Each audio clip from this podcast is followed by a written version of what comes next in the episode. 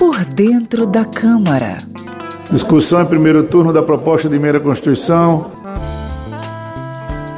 Proposta de emenda à Constituição, PEC, é a sugestão de mudanças no conteúdo constitucional ou acréscimo de novos textos. Essas modificações não podem ser sobre cláusulas pétreas, aquelas consideradas base para a própria existência do Estado e referentes a direitos inalienáveis das pessoas. Uma proposta de emenda à Constituição pode ser apresentada por pelo menos 171 deputados ou por 27 senadores. O presidente da República e o conjunto de mais da metade das Assembleias Legislativas também podem sugerir PECs.